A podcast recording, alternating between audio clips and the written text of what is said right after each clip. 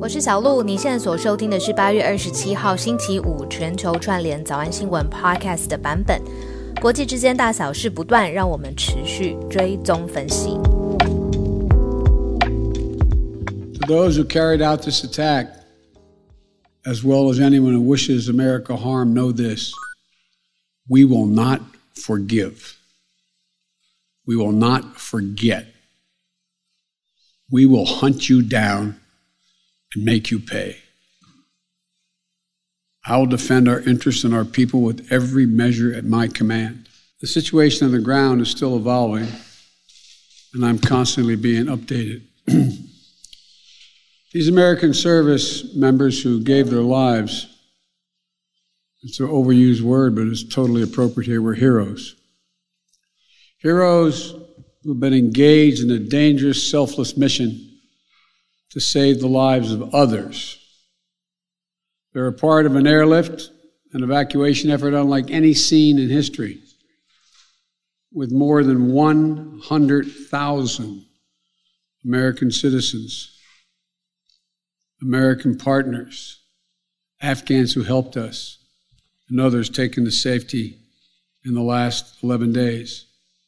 Jill and I, our hearts ache, like I'm sure all of you do as well, for all those Afghan families who lost loved ones, including. 大家听到的是美国总统拜登在针对引起突发的事件做出了很严正的回应，还有对于国民的安慰。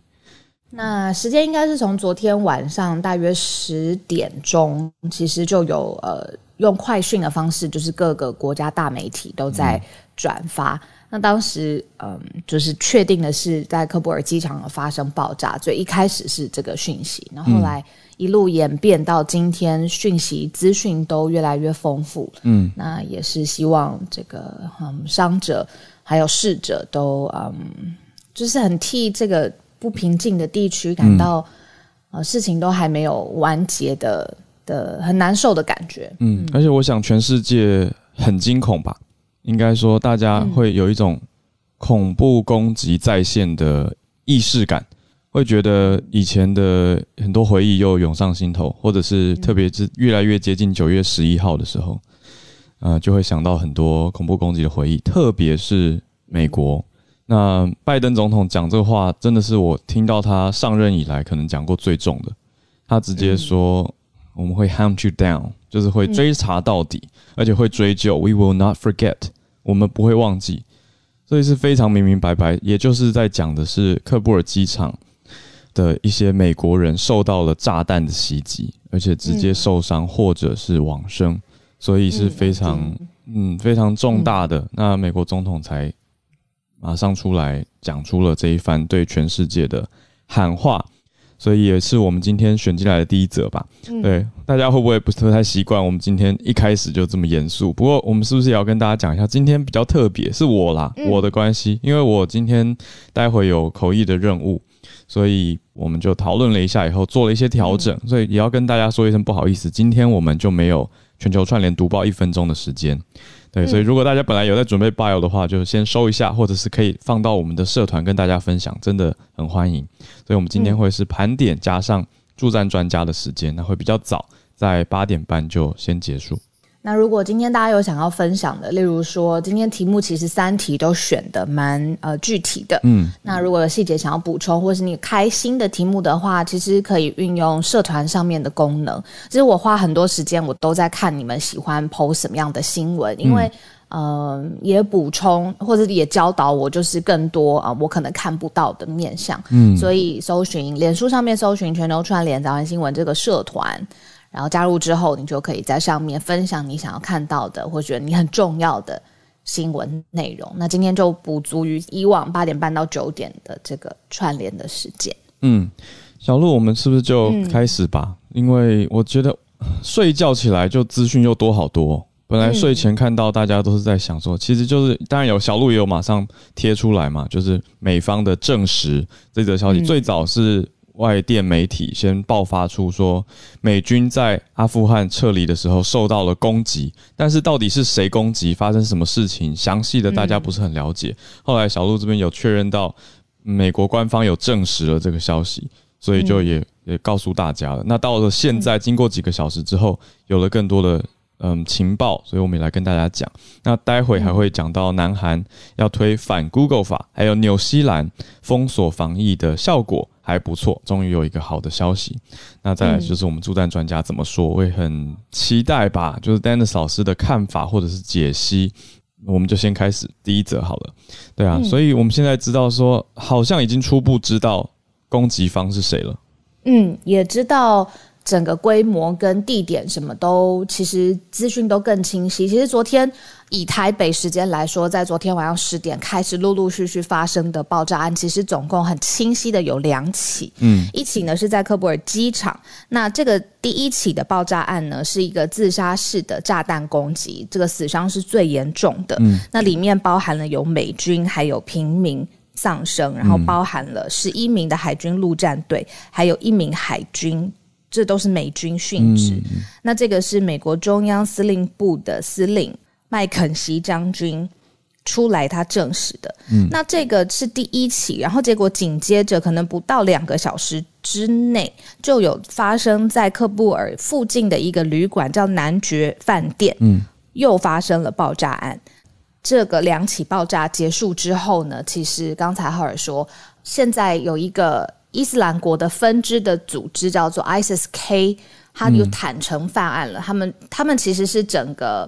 呃，在伊斯兰国分支里面算是非常极端的一个组织，而且他们也是跟塔利班关系非常非常不好，算是塔利班的死敌、劲敌。那他们认为现在塔利班的处理方式是让美军离开阿富汗喀布尔，实在是太过软弱，所以他们就直接用这种最极端的方法要对付美军。那以看到拜登的反应，就是其实也延续了一贯美国的。立场就是对待恐怖攻击，绝对不是姑息，或者绝对不是啊，很很很等待，或者是比较保守这样子。美国一路对待恐怖主义的都是，你如果直接伤害我，对他一定会报复。嗯，所以呃，就是昨天到现在一连串的呃事件，那包含现在已经确认至少七十二，呃，我看到有媒体写七十三人死亡，嗯，然后有大规模的受伤。简直就是呼应昨天 Dennis 老师讲到美国大众的观点。至少老师在自己的课堂上，几十位学生的民调里面，普遍调查到，美国大多人都或者以他的抽样来看的话，很多人会认为美国不应该这么软弱。那现在反过来来到中东这边呢，是 ISIS 认为塔利班不该这么软弱，让美国人走。就是你看，你让他们一天九十架飞机这样飞走，哎，怎么可以让他们这样就去呢？我们应该要炸他们。他们的结论就导到这边来。嗯，啊，真的是想到会觉得好可怕，就是直接这样杀人呢。呃，有在，因为事件上其实规模跟死伤的程度蛮大，等于全世界的焦点都放在这边了。嗯，那第一个跳出来说会来支持或者是呃协助撤离行动的这个层级已经高到了法国总统马克宏，嗯，他就直接已经表示说，现在克布尔周边的情势是非常紧张的，但是来自法国的军队跟相关的人员会协助，还有也是会持续撤离相关的行动。也补充一下，刚刚讲到的是往生者的数量，那受伤者有一百多位，那数字也还可能会在确认当中，大概是一百四十位左右。好，那我们再来到第二题，南韩在推动反 Google 法，这是什么特殊的原因或事件呢？因为 Google 在很多国家的确有一些争议嘛，关于资料安全还有隐私权，比如说到底要给谁显示什么广告，要存取多少使用者的数据等等。嗯，那 Google 这一次在南韩遇到了阻碍，是跟这个有关吗？不太像是说资讯上面的运用，主要像是他们韩南韩认为像是 Google 或是 Apple 这一列的系列，嗯，他们在呃整个行业当中的垄断地位。哦，你说獠牙公司吗？就是美国讲 F A A N G，就是 Facebook、Amazon，还有一个 A 我忘记是什么了。然后 Netflix 跟哦 Apple 啊，还有一个 Apple，然后最后的 G 就是 Google，就是一个 Fang，就是一个獠牙，都是可以实在是太大。今天的早安英文。对，所以哦，所以是认为太大了，占据到在南韩的市场嘛？嗯，而且会认为说，因为它是唯一的一个，例如说以 Google 来说，它现在的城市商店就是呃，Google 叫做 Google Play，啊，Google Play 对 Google Play，因为它有垄断的地位，所以其实会向企业来强制收取分润嘛。我不太确定 Google Play 的分润是多少。那我知道以 Apple 来说，就是会三成，必须要给到这个平台。对，那韩国就认为说，这个这些都是巨头的科技公司，以这种方式作为垄断，实在太不公平了。所以是来自韩国国会的法制司法委员会修法了，这就直接叫做反 Google 法。嗯，那就是禁止对这些商店强制开发者只能给平台这个相关的抽成，然后只能用平台的付款付款方式来当金流的管道。嗯，那也就是说，接下来韩国你除了 Google 跟 Apple 之外，其实你要开放非平台的方式，还有其他的方式来进行付款。哇，真的很明白，就是要打破这个垄断呢。等于是因为 Google 做的很大，所以所有用几乎所有用安卓手机的人都是用 Google Play 这个商店吧？啊，是我需要大家的认知跟补充。就我的认知来说，用 iPhone 的人都是用 Apple Store 或者是 iOS 的商城。诶，有一些朋友来补充，有人在讲说韩国人其实用。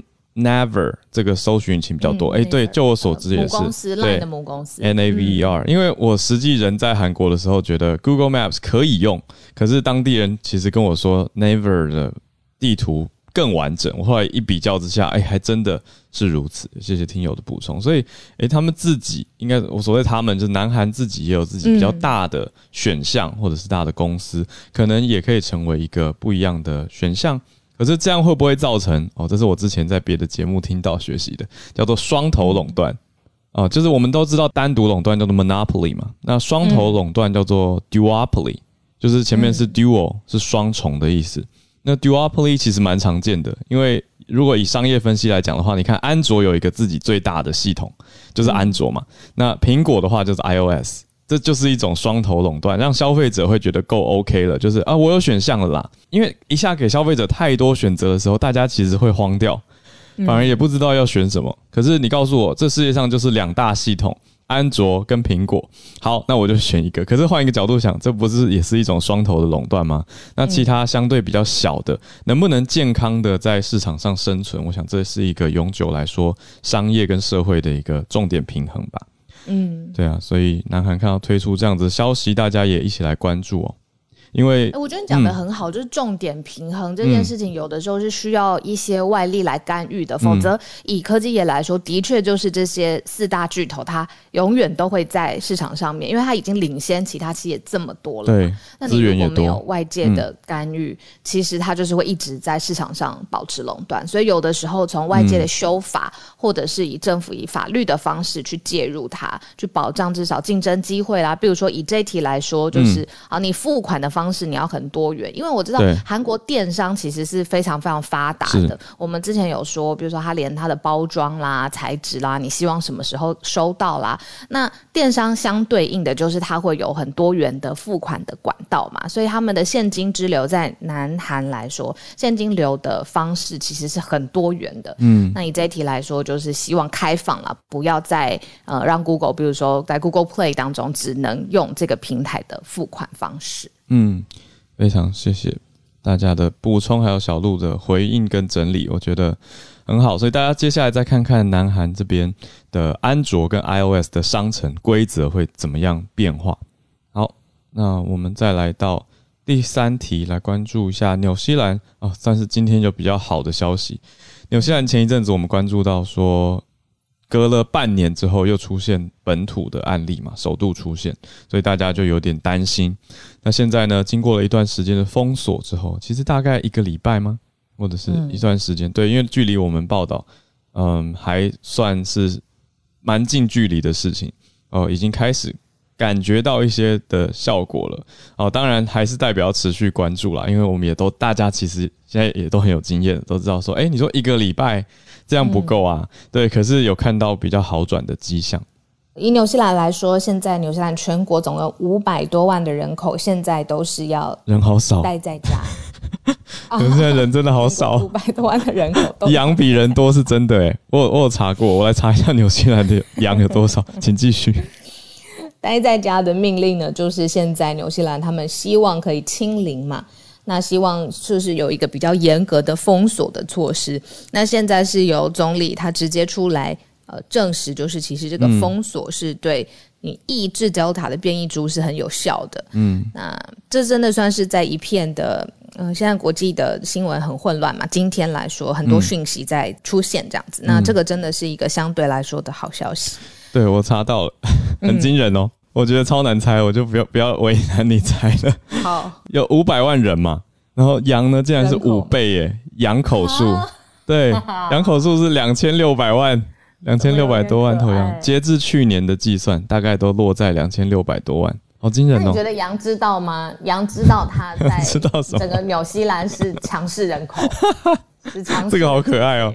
我觉得他们应该知道吧，因为我觉得可爱可爱的动物其实都蛮拽的。以我家的猫来说，哎，我觉得他们真的知道自己很可爱，哎，就是就是仗着对，是不是？真的，我家猫就会有那种那个表情，然后那个动作跟它做的事情，就是它会比如说把东西从桌上推下来，然后那个一脸就是 我这么我这么可爱，然 后我就会觉得。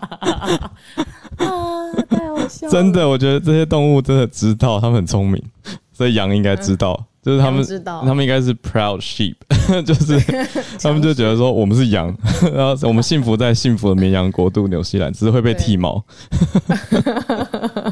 OK，好，我也觉得羊应该多多少少有感觉。嗯，对不起，大大优势人口，哎，对对，优势人口，对啊，我想说，哎，我们今天是礼拜五，可是因为选的消息都比较重。今天礼拜五了，对呀，天哪，天哪，对啊，我们不是礼拜五是轻松的礼拜五吗？我整个傻眼呢，我很想一一头一直在看 ISK 到底是什么，然后我都忘了今天已经礼拜五了。我现在有一个画面是感觉我把你从主播台上拉到旁边来聊天，我刚刚也有，我就走走出来啦。对，现在你就是报完了。天哪，好好好，礼拜五了，对啊。好，那我们今天因为节目会在八点半的时候就先暂停了，那我们是不是就干脆多让呃助战专家多一点的时间呢？浩尔，你觉得？正有此意，感谢孔医师跟 Dennis 老师超级超级支持，每次我跟小鹿有一些调整或者是讨论啊，老师和医师都是都大力支持我们。Dennis 老师已经上来了。今天早上我在上课的时候，学生就举手说爆炸，美美国美国人被课程当中，这个是非常及时。对我因为早上是刚好是美国政治的课哦，学生的这个手机就一直就是我，因为我要求学生一定要 download 新闻的 app，所以就上课的时间就出现这种讯号，然后就有照片。那如同我们昨天所分享的，就是说对于呃阿富汗撤军这件事情，美国人民尤其是年轻的世代会觉得，哎，我们怎么变成弱势了？那今天这个消息呢？如果大家记得，我们之前在全球串联分享。当拜登说要撤，就是八月三十要撤这个撤军期限的时候，我曾经就有说过，我说接下来拜登会最遇到最大的挑战是，如果有伤亡，尤其是在社群媒体发达的时代，伤亡的照片传出来的话，会会重创拜登的形象，跟拜登的这个呃 approval rating 都会重都会受到打击哦。很不幸的被我们说中了，这真的就是遇到了一些挑战。而今天这个爆炸案呢，真的你看美国媒体，包括了今天白宫记者会的现场，可以从记者发问的这个这个呃强，就是等于是非常。常尖锐的发问可以看得出来，有记者就直接问拜登说：“你要不要负起责任哦？因为过去这一年多以来都没有伤亡了，为什么在你宣布撤军之后就伤亡，就出现这样的攻击？”那拜登的回应呢，也也很直白。拜登的拜登当然就说：“这个呃，我负担所有的责任，但是大家要知道，这一年多以来没有伤亡的原因，是因为川普当时签了一个协议哦，是要撤军，而且川普的五月一号的协议，如果不是我拜登政府上台之后把它延到八月三十一，我们撤出的。”人会更少，那当然这变成是政治的角角度的问题。嗯，不过确实就像我们说的，伤亡这些有军方伤亡，不论从呃不论在任何政党执政，对于美国人民来说都会打击到执政党的形象，这点是毫无问题的。那现在要看的是拜登政府，呃，拜登是讲的很强硬嘛，他说一定要抓出凶手，所以。如果从另外一个，如果比较乐观来看呢，至少现在有一个目标了。因为之前的阿富汗战争二十年是没有目标的，现在又出现一个新的目标，ISK 已经非常明确了。那拜登政府在阿富汗的事件之后呢，这一段时间其实美国非常需要一场胜利哦。我有大概有说过，这个胜利现在敌人出现了，ISK 出现了，所以我相信呢，之后啊，美国的中央军团现在应该是非常积极的，一定要把 ISIS 的。这个凶手找出来，一定得找出来，而且也一定会让全美国知道说，美国还是有这个能力可以打击打击这个呃伤害美国的人，但。我个人会觉得说，现在短期之内啊，在找找到 ISK 这个这个凶手之前呢，拜登的这个 approval rating 恐怕还会再往下掉一阵子。那民主党现在可能要赶快去思考说，哎，接下来接下来要怎么样让让再找到其他的议题，也许是基础建设，也许是其他的议题来赶快止血，因为这个画面会不断的传出来，就像我们感受到的震撼一样。呃，接下来会有。嗯，我我我非常不想看到，但是我相信 ISISK 他他的这个攻击不会就这样子停止，因为他都已经自己都说他就是他就是主谋了，对，他不会停止的，对他不会停止，而且他他也就是因为用这种方式来告诉塔利班说你们太软弱了，我要在阿富汗我们用另外的方式，所以我的担心是阿富呃 ISISK 会继续用恐怖攻击的方式，所以我们比较担心，因为在。阿富汗机场现在看起来是聚集很多人，所以任何的炸弹事件，它的伤亡都会是惨重的。对，我会觉得说拜登遇到的挑战蛮大的哦，因为这个照片出来，就像今天的感受啊，这个接下来恐怕挑战是真的蛮大。包括今天中央军司令在接受呃这个这个呃国防部的五角大厦的记者会，他是岳阳接受记者的访问，嗯，他都直白的说，现在在当地的美军是每一天都遇到攻击。所以，也许我们媒体没拍到，但是他直接就说了，每一天在当地的美军都是受到攻击的，都是有威胁出现，大大小小的。大大小小，嗯，所以这样的意思是代表说，其实美军在那那边的伤亡恐怕不会是今天这件事情结束之后就就一切都安全无虞，嗯，恐怕还是会有伤亡。这个是这个是埃呃阿富汗现在情势比较诡谲的部分。嗯，今天很快的补充一个小的新闻，应该也算小的新闻，对台湾来说是大新闻，就是说美国的芝加哥商会其实有公布一个最新的今年度的美国人民对于呃全球变局的一个民调，历年他们每一年他们都做这个调查，就是说美国。人支持美国出兵海外，在全球几个可能会发生啊军事冲突的热点，它的支持的比例，台湾呢一直都在这个民调的问卷上面。那今年创下了新高，有百分之四十六的美国人觉得，如果中国入侵台湾或者中国武统台湾的时候，美国应该要给予台湾更多的防卫的力量。那再再追问说，要用什么方式呢？也是创下新的记录。再追问说，美国人用什么方式？认为美国应该用派兵去协防台湾的人呢？啊，比例来到来到来到百分之五十二哦，这也是创下新的新的记录。那我相信这个新闻在台湾会影。起正反两面的说法，因为就像我说的，四十六的比例它算不算高？有没有过半？那五十二算不算就是保证会来支持了？那另外一方的说法可能会是说，呃，这个四十六不够嘛？有人会说四十六代表这个新的记录，代表美国可能会给台湾更多的承诺，愿意来帮忙。那另外一方一定有，一定会有人觉得说这样还不够，然后可能美国就是这个比例只是呃看看就好了。但我们要讲的，在台湾一直在讲的，就是说，其实我们要思考的是，不管人家来不来哦，台湾自己做到了什么。我今天在脸书上有分享，我还是要强调，台湾就只有一个蓝绿，你可以有不同的意见，但是。回到比较务实、比较现实的部分，是我们做好了多少的准备？不管人家打算用军队，或者是用飞弹、用船舰，要怎么帮忙台湾都没有关系，都是好事。问题是，我我要我们要问自己的是：我们准备好了吗？我们如果真的准备好了，我们是不是比较放心、比较不用担心？如果还没有，那我们应该回过头，蓝绿携手。不要有颜色，就是一个一个国家来合作，我觉得这个是蛮重要的。看到这个民调，想要跟大家分享。我相信在台湾媒体可能有不同解读，我先告诉大家这个是新的消息。嗯嗯嗯，谢谢丹尼老师，谢谢老师。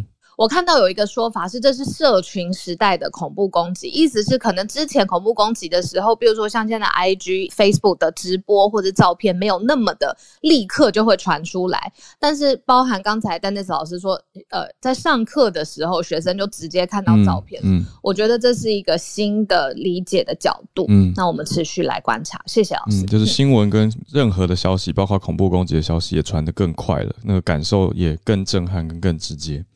那也许也会有假消息辨析的问题。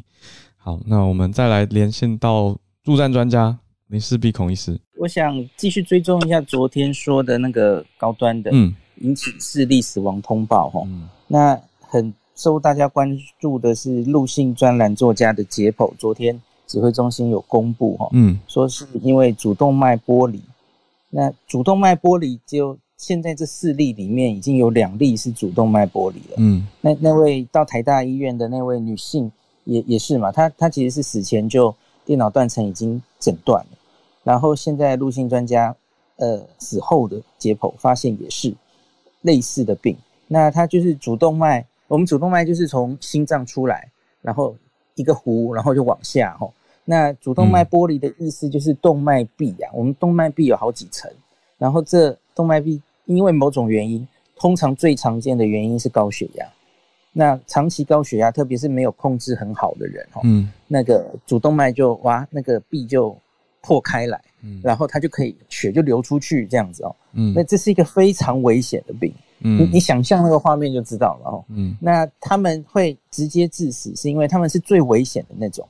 他们是在主动脉跟我们心脏左心室出去主动脉连接的地方，嗯，它往回破回心脏，嗯，因此它会那个血流就会直接流到我们的心包膜，呃，这叫心包膜这个 填塞哦。嗯，那。外面的心包膜，假如血液冲进去之后，它就会让你心脏根本打不出血来了。嗯，这是很严重的事哦。那那马上就休克，因为就是血压就不够，嗯，就就猝死哦。看起来这两例应该都是这种状况。嗯，那主动脉剥离发生之后，哈，大概有五成的人会在四十八小时内死亡，所以它是猝死里面一个非常重要的原因之一呀。那这两例，我我现在看新闻上描述，哈，好像应该都有那个高血压的病史。另另外一位女性好像说，平常血压只有高一点，我不是很确定她控制的好不好了。嗯，那可是，呃，也许可以这样解释。所以目前这四例看起来有两例是主动脉剥离，嗯，应该不太能归因为是疫苗造成的哦，因为。学理上想不出什么机制会直接这样子，嗯，让让他主动脉就 裂开来这样子哦。那另外有一例大家都知道是有吸毒史嘛，嗯，那家属好像也能接受，也也没有想要解剖。我我目前看起来好像是这样，嗯。那现在这四例里面剩下一例，这也有点乌龙哈，嗯，就是有一例三十九岁那位，应该是桃园嘛，男性，然后指挥中心一度把他报成一百三十公斤的那位，后来。家属出来说没有啦，只有九十公斤，就是怎么会有这种？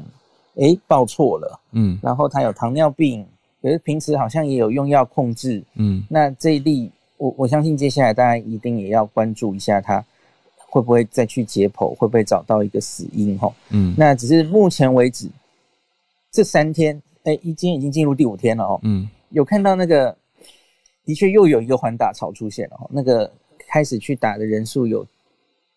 逐日下降，那到昨天应该是打到三十五万剂。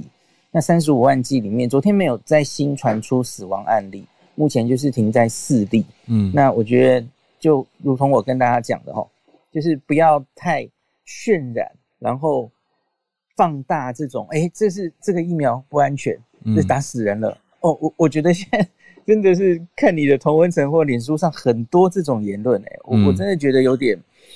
呃，就大家就平常心，用科学的方法验证这个疫苗到底安不安全。嗯，那我觉得不要强化这种无谓的恐惧。嗯，那是实在是不太好的事情。嗯，那今天就讲到这吧。好，谢谢医师，非常感谢两位助战专家 Dennis 老师跟孔医师，呃，持续的支持啊，也谢谢所有听友都跟我们在一起。我们今天来到了三千多位的朋友。很谢谢大家，那今天我就要跟大家请个假了，不好意思，因为等一下要赶去工作的关系。